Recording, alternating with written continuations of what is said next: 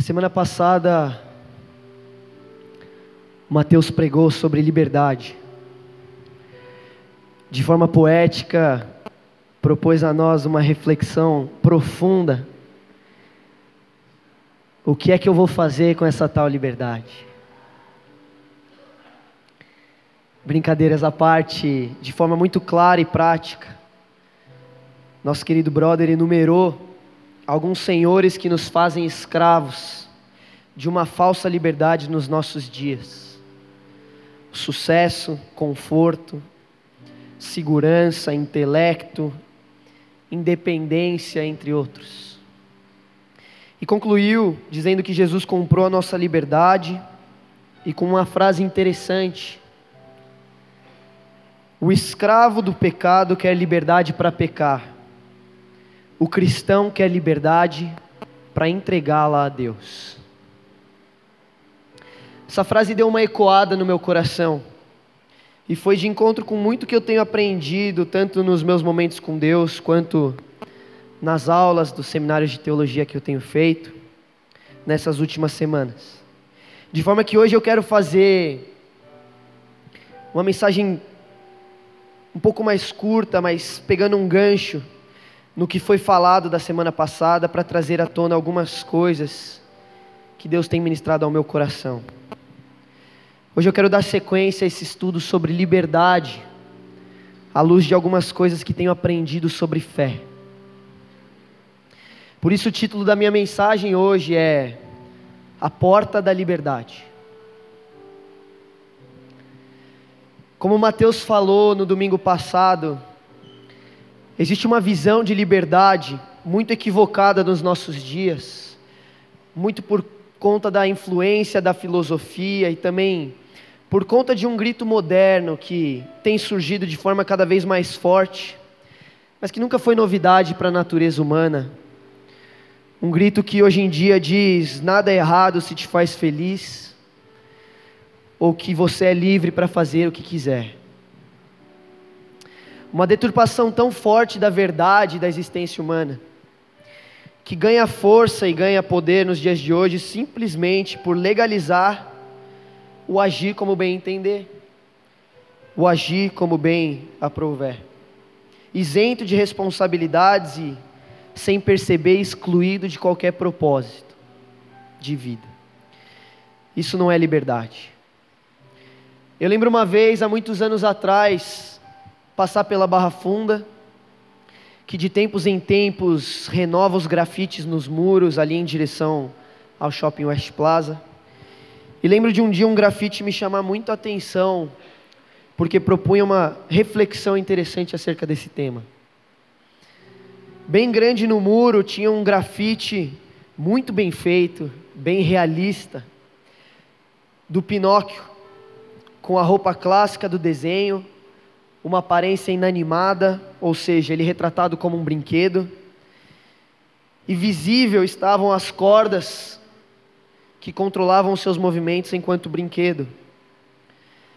E ao lado daquela imagem, daquele desenho, tinha uma frase que dizia: Liberdade é conhecer os cordéis que te manipulam. Fiquei pensando sobre aquela frase. Fiquei trazendo a luz da palavra para tentar entender aquela frase. E comecei a perceber que talvez aquela frase estivesse muito mais certa que muitos dos gritos modernos sobre liberdade. Talvez aquele grafite tenha razão. Talvez liberdade tenha muito mais a ver com conhecer do que fazer. Talvez a porta para a liberdade seja de fato o conhecer o porquê fomos criados, para então entendermos como viveremos. E por isso, talvez a porta da liberdade não seja algo, mas seja alguém. Liberdade é conhecer os cordéis que te manipulam. Abre comigo em João 8, nós vamos ler do versículo 25 ao 36.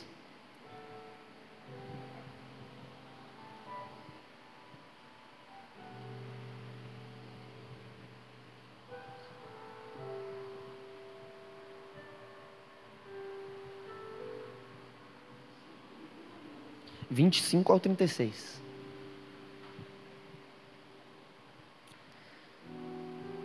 O Evangelho de João diz o seguinte: estou lendo na nova versão transformadora. Quem é você? perguntaram eles. Jesus respondeu: Sou aquele que sempre afirmei ser. Tenho muito que dizer e julgar a respeito de vocês, mas não o farei. Digo ao mundo apenas o que ouvi daquele que me enviou, e ele é inteiramente verdadeiro. Ainda assim, não entenderam que ele lhes falava a respeito do Pai. Então Jesus disse: Quando vocês me levantarem, entenderão que eu sou o filho do homem. Não faço coisa alguma por minha própria coisa, por minha própria conta. Digo apenas o que o Pai me ensinou. E aquele que me enviou está comigo, ele não me abandonou, pois sempre faço o que lhe agrada. Muitos que o ouviram dizer essas coisas creram nele. Jesus disse aos judeus que creram nele: Vocês são verdadeiramente meus discípulos, se permanecerem fiéis a meus ensinamentos. Então conhecerão a verdade, e a verdade os libertará. Mas somos descendentes de Abraão, disseram eles. Nunca fomos escravos de ninguém. O que quer dizer com vocês serão libertos? Jesus respondeu: Eu lhes digo a verdade. Todo o que peca é escravo do pecado. O escravo não é membro permanente da família, mas o filho faz parte da família para sempre. Portanto, se o filho os libertar, vocês serão livres, de fato. Vamos orar mais uma vez? Senhor Deus, eu te agradeço por tudo que o Senhor fez já essa noite. Te agradeço, Deus, pela ministração do teu espírito, pela liberdade do teu espírito. Te agradeço, Deus, porque o Senhor é bom, porque o Senhor veio para libertar os seus. E Senhor, eu oro para que essa noite não sejam as minhas palavras, para que não sejam, Deus, as filosofias humanas ou palavras humanas que penetrem o coração do seu povo, mas que seja o seu espírito ministrando a tua liberdade, ministrando a intimidade, ministrando um relacionamento que vem do teu coração. Em nome de Jesus.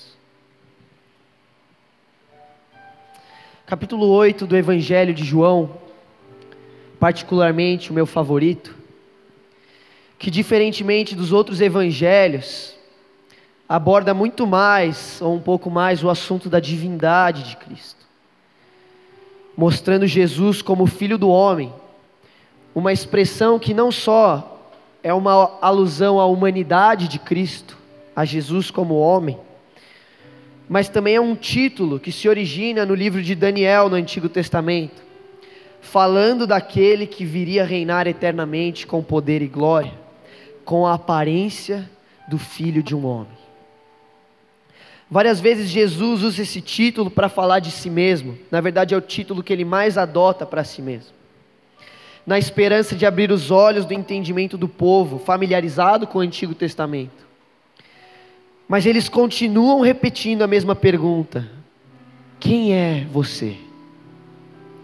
Alguns capítulos antes, João nos conta que eles estavam encerrando a festa dos tabernáculos, uma festa que durava sete dias, celebrando a agricultura, a colheita do povo mas também com uma simbologia histórica, na qual eles faziam tendas com ramos, para se lembrarem do Êxodo, para se lembrarem de quando Deus os tirou do Egito e eles viveram no deserto em tendas. E aí no meio e no final daquela festa, Jesus vai até essa cerimônia e ele começa a ensinar no templo, dividindo muitas opiniões entre aqueles que criam na sua mensagem e muitos que não criam na sua mensagem. Alguns que diziam esse homem está possuído por demônios, e outros que diziam devemos esperar que o Cristo faça mais sinais que este homem. Já não temos provas suficientes. E esse é o contexto da passagem que lemos. Ao final dos dias da festa judaica, Jesus ali no templo falava ao povo judeu. E ele diz: portanto, se o filho os libertar, vocês serão livres de fato. Essa foi a resposta de Cristo aos judeus que creram que ele era o filho do homem. O interessante é que Jesus diz essa frase logo após dizer que não faz nada por conta própria, indo contra toda a lógica moderna de liberdade, que se baseia na capacidade do indivíduo de escolher livremente, no livre-arbítrio intrínseco ao homem desde sua concepção. Ora, liberdade é fazer o que eu bem entender, a hora que eu quiser. Como pode alguém que afirmou que não faz nada por si mesmo, que não faz nada para satisfazer a sua própria vontade, gozar de liberdade. E mais ainda afirmar que pode libertar a. Quanto a isso, tem uma frase que eu amo, que muitos atribuem ao filósofo francês Jean-Paul Sartre, um pensador conhecido por tratar de liberdade, na qual ele, embora sendo ateu, diz: Você pode ser um escravo em uma cruz, e mesmo assim ser o homem mais livre do mundo. Você pode ser um escravo numa cruz, e mesmo assim ser o homem mais livre do mundo. Talvez liberdade tenha muito mais a ver com conhecer do que fazer. Repita comigo: conhecer. Você pode ser um escravo numa cruz e ser o homem mais livre do mundo. Vamos voltar ao jardim do Éden, o paraíso na terra, o lugar da habitação de Deus e o berço da humanidade, o jardim que tem como significado deleite, e era o lugar perfeito para a existência humana e a comunhão do Criador e da criatura. Depois de criar os céus, a terra e o mar, nos primeiros três dias e no segundo, nos, nos terceiros dias posteriores, preencher todo o espaço dos céus, da terra e do mar. O Senhor diz: façamos o homem à nossa imagem e semelhança. E do pó da terra o Senhor molda a humanidade, e com o sopro, Adão abre os olhos e vê o Senhor de toda a vida, de toda a criação, que não só entrega todo o jardim ao seu cuidado, como se entrega a essa comunhão, e toda a viração do dia vinha estar com ele. Tozer descreve esse momento da criação de Adão com as seguintes palavras: O Senhor o pôs em pé e disse: Olha ao seu redor, tudo isso é seu. Agora olha para mim, eu também sou seu. Olharei para você e verei em seu rosto reflexo da minha glória. Essa é a sua finalidade, o motivo pelo qual você foi criado para me adorar, para desfrutar da minha presença, para me glorificar e me ter para si eternamente.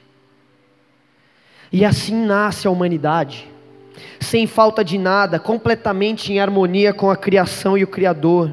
Deus criou o ser humano para que este pudesse lhe pertencer e lhe conhecer. Esse conhecimento não é algo apenas teórico no sentido de informações a respeito de quem Deus é, mas é um conhecimento que fala de um relacionamento pessoal, íntimo e profundo com Deus. Embora toda a criação expresse ou reflita de alguma forma a glória de Deus, somente o ser humano foi criado à imagem e semelhança de Deus. E isso nos fala tanto com o que o homem é, quanto com o que o homem faz. Nos diz sobre a nossa estrutura e a nossa função.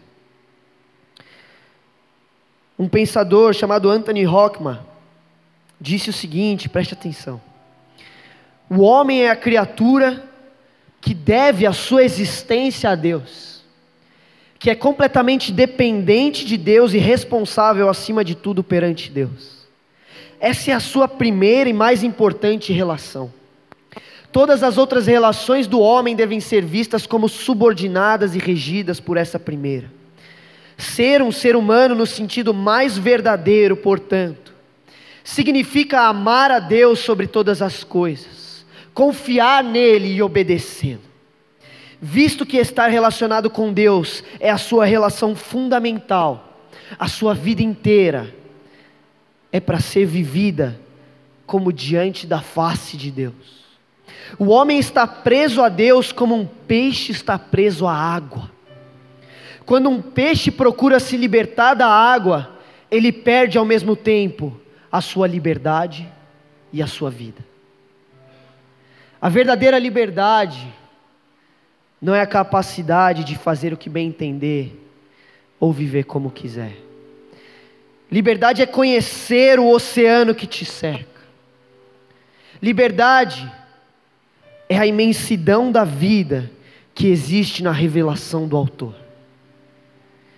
Liberdade plena é conhecer o propósito da sua vida, um relacionamento íntimo e dependente de Deus. Mas o problema foi que o homem tentou se libertar da água. Quando o homem come do fruto do conhecimento do bem e do mal, ele não estava comendo um alimento tóxico que lhe faria morrer, que lhe faria mal ao seu corpo biológico. Não, tudo que Deus criou era bom e a Bíblia nos diz isso. Mas aquela árvore, de uma certa forma, era a manifestação da dependência de Adão a Deus. Que, embora sendo como Deus, não era Deus. E todos os dias em que Adão andava por aquele jardim, sem comer da árvore do conhecimento do bem e do mal, era um ato de dependência, de submissão, de obediência e amor, confiando nas palavras do Criador. E é interessante notar que a serpente, o mais astuto dos animais, chega até a mulher e lhe pergunta: É verdade que Deus disse que não poderiam comer de nenhum fruto do jardim? É verdade que vocês não podem desfrutar de nada? É verdade que vocês estão proibidos de fazer o que querem?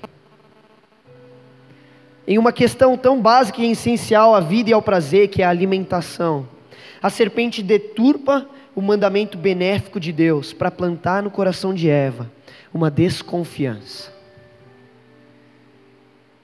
É verdade que vocês não podem comer de nenhuma árvore, de nenhum fruto. E depois disso ela passa a negar abertamente as palavras de Deus, dizendo que não, eles não morreriam se comessem do fruto, pelo contrário, seriam como Deus. Interessante notar que o pecado nasce a partir de uma semente de desconfiança.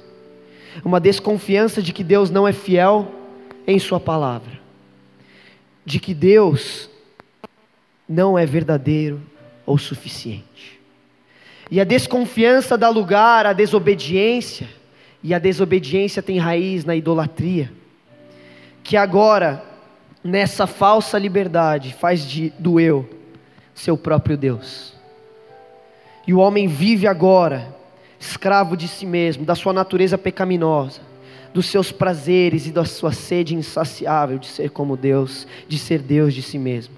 E desde a queda, o Senhor, diversas vezes livrou e libertou o seu povo de uma escravidão externa, com a promessa de que um dia lhes traria verdadeira liberdade, de que um dia redimiria toda a criação e todo o seu povo, de que restauraria Israel e as nações da terra. E aí então vemos no Evangelho de João aparecer um homem, filho de carpinteiro, falando com mansidão e autoridade, dizendo que nada faz de si mesmo, nada fala por si mesmo, e que se o Filho os libertar, verdadeiramente livres sereis. E a resposta dos judeus é o orgulho do nosso coração que pergunta: livres do que, se já somos livres? E da desconfiança da nossa natureza que deseja saber, mas quem é você para me libertar? E uma coisa que precisamos entender, e é algo que eu tenho aprendido no seminário, é que por mais que muitas vezes busquemos conhecer os termos originais, conhecer o contexto da época e até os costumes judaicos para compreender melhor as Escrituras, muitas vezes não paramos para pensar na perspectiva daqueles que ouviam Jesus. E precisamos entender que, embora nós hoje em dia estejamos familiarizados com o conceito e a ideia de encarnação, de Jesus como Filho de Deus, para um judeu do primeiro século, a ideia de que Deus, o Criador dos céus e da terra, se fizesse carne, era mais do que inconcebível, era mais do que impossível não passava nem a quilômetros de distância da sua mente e do seu entendimento. Para um judeu do primeiro século não existia a menor possibilidade, nem em sonhos, de Deus se fazer homem. De forma que quando os discípulos estão com esse filho de carpinteiro no barco, que tem dado indícios de ser escolhido por Deus, de ser o libertador de Israel, e que estava dormindo, e eles são acometidos por uma tempestade, eles vão acordá-lo, e ele levanta, e ele não faz nenhuma oração sequer, ele nem invoca o nome de Deus, com simplesmente duas ou três palavras, ele ordena que vento e mar se aquietem, e eles lhe obedecem. De forma que, pasmos, os discípulos viram para ele e falam: Quem é esse homem? Porque na cabeça dos judeus daquela época, o único que tem autoridade sobre a criação, o único que tem poder sobre terra e mar, é Yahweh, é Jeová, é Deus, é o Criador. E ali no barco está um, um homem de carne que eles podem tocar, que eles podem cheirar, que eles podem ver. E o vento e o mar obedecem às suas palavras. De forma que a pergunta deles não é simplesmente um questionamento sobre Deus como o Messias, mas é eles dizendo: Ele é um homem. Como que terra e céus obedecem a esse homem? Quem é esse homem?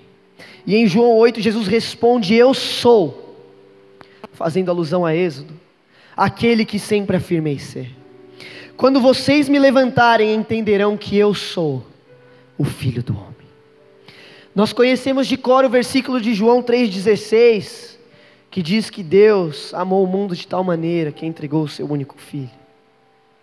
Mas muitos não conhecem ou se esquecem do versículo anterior, que diz que assim como Moisés levantou a serpente de bronze numa estaca, também é necessário que o filho do homem seja levantado, para que todo aquele que nele crê tenha vida eterna. E quando Jesus foi levantado naquela cruz, morrendo a nossa morte, cancelando as nossas dívidas e ofensas contra um Deus santo, justo e amoroso, Ele abriu um caminho de volta ao Éden, livres do domínio do pecado e do exílio humano da presença de Deus, nos mostrando um caminho de confiança, submissão e obediência ao Pai. Nas palavras de Paulo em Filipenses 2,6, embora sendo Deus, não considerou que ser igual a Deus fosse algo a que devesse se apegar em vez disso, esvaziou a si mesmo, assumiu a posição de escravo e nasceu como ser humano. Quando veio em forma humana, humilhou-se e foi obediente até a morte morte de cruz. Por isso Deus o elevou ao lugar de mais alta honra e lhe deu o nome que está acima de todos os nomes, para que ao nome de Jesus todo joelho se dobre, nos céus, na terra e debaixo da terra, e toda língua declare que Jesus Cristo é o Senhor para a glória de Deus o Pai. Esvaziou-se de sua glória e se fez escravo. Aquele escravo morto injustamente em uma cruz, sem aparente poder ou livre-arbítrio algum, pagou o preço da nossa liberdade. E é por isso que você pode ser um escravo em uma cruz, e mesmo assim ser o homem mais livre do mundo. Cristo é a porta para a liberdade. Cristo é a nossa redenção, o nosso caminho de volta ao Pai, o nosso Éden, a nossa libertação, que por sua vida nos ensinou mais uma vez o que é ser fundamentalmente humano, no sentido mais verdadeiro. Significa amar a Deus sobre todas as coisas, confiar nele e obedecê-lo, na certeza de que, mesmo diante do momento mais difícil e agoniante de sua vida, confiou sua vida à vontade do Pai, sabendo que Ele era suficiente e verdadeiro. No Éden, o homem deixou o pecado consumir o seu coração, a desobediência entrar em sua natureza, porque desconfiou das palavras de Deus. Quis uma liberdade que não era a dependência em conhecer o autor da vida, mas de tomar para si a autoridade de suprir o que precisava. Naquele jardim, perdemos o deleite. Mas 2020 anos atrás veio um homem que em um segundo jardim, no Getsemane, diante de uma situação agonizante, diante de uma circunstância de morte e separação de Deus. Falou, Senhor, se possível, afasta de mim esse cálice. Mas o meu livre-arbítrio eu te dou. Porque a minha liberdade é conhecer e reconhecer que o Senhor é o autor de toda a vida. E que todos os dias, seja diante da morte ou diante da vida, eu confio em Ti, eu dependo em Ti, a Tua palavra é suficiente.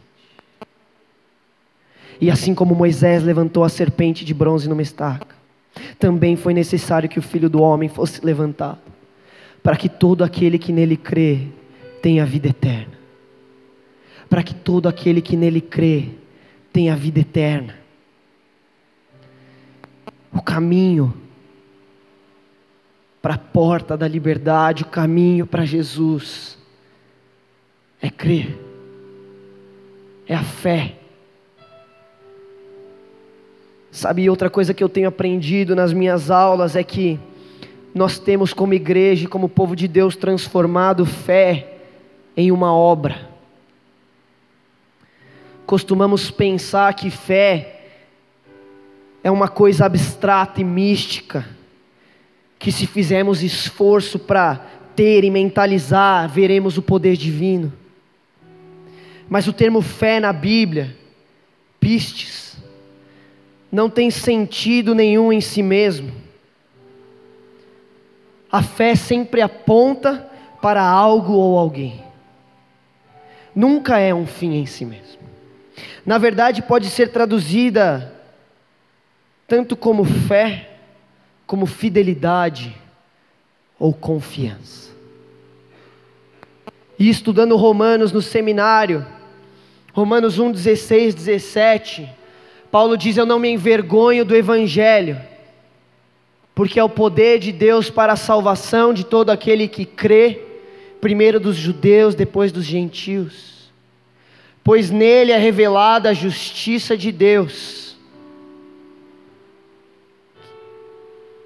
para a salvação de todo aquele pela fé.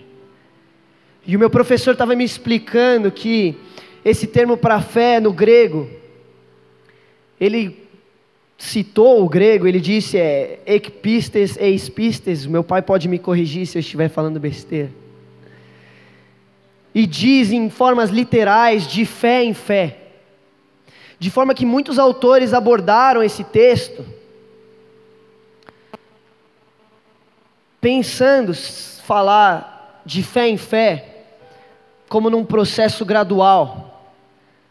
Agostinho, inclusive, a visão dele sobre esse texto era que era de uma progressão de fé em fé, vamos crescendo na salvação.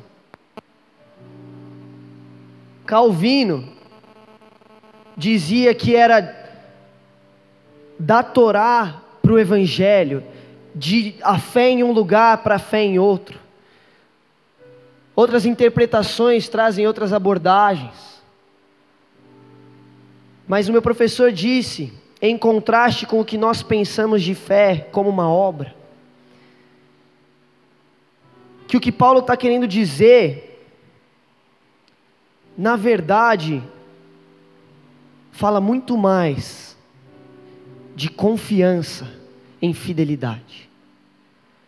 Porque os termos e as preposições gregas de fé em fé estão dizendo que vem de um lugar e entra para outro lugar.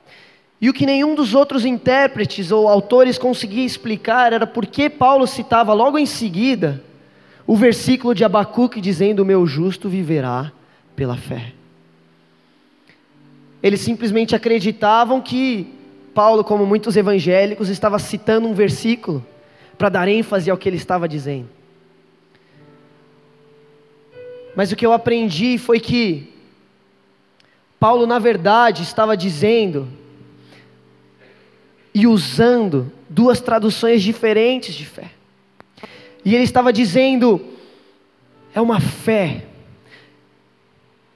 que vem da fidelidade de Deus e repousa na confiança do homem. Sabe, quando Paulo fala de fé, quando a Bíblia fala de fé, não está falando de um poder místico para liberar algo divino, ela fala de uma fidelidade e de uma confiança relacional de forma que o meu justo viverá pela fé ganha um novo significado. Porque a frase de Deus a Abacuque, quando este lhe faz queixas, perguntando: Deus, aonde está a sua fidelidade? Deus, aonde está a tua justiça? Se os ímpios prosperam e o seu povo perece. E aí ele fala Abacuque: O meu justo viverá pela fé.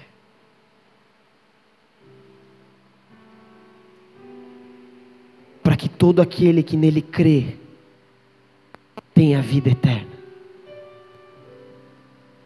Para que todo aquele que nele voltar a confiar, e que confiando nele lhe for fiel, tenha vida eterna.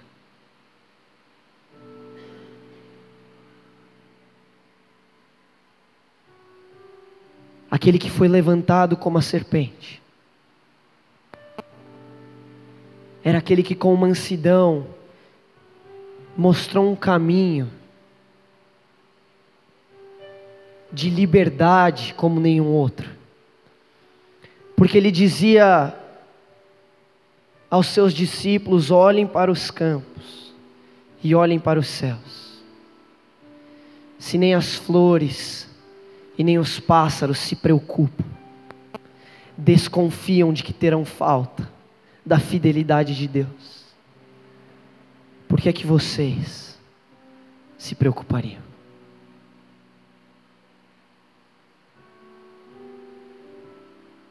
E com mansidão ele abriu um caminho de volta ao Éden. Um caminho de confiança um caminho de volta ao oceano de vida, que é depender e se entregar ao Autor das nossas vidas. De modo que podemos ser e declarar com autoridade, como Paulo, Eu, João, escravo de Cristo, lhes escrevo. Eu lembro de uma vez que eu estava na faculdade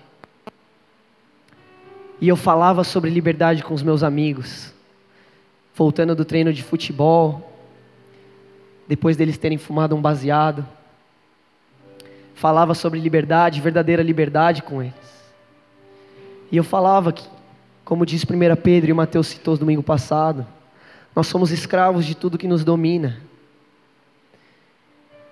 E um dos meus amigos, muito perspicaz, virou para mim e falou: Você se considera escravo da igreja? Eu falei: Não. Mas eu sou escravo de Cristo. Porque não existe vida fora de Cristo. Porque não existe propósito fora de Cristo porque não existe liberdade se não houver confiança na fidelidade daquele que me criou.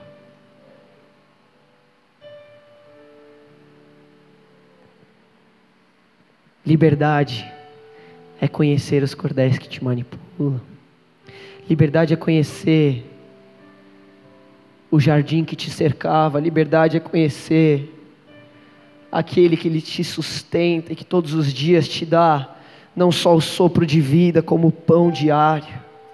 Liberdade é conhecer, é conhecer de forma íntima e profunda, é conhecer no sentido de completo abandono, de completa confiança,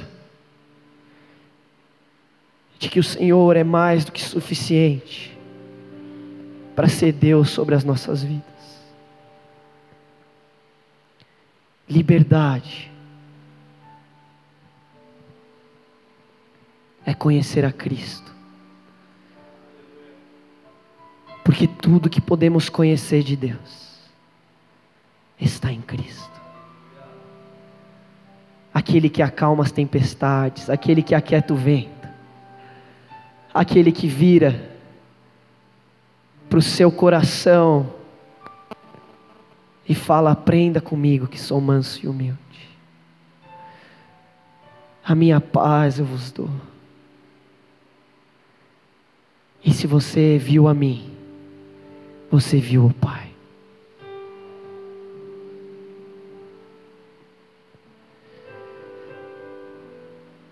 Liberdade é conhecer a Cristo.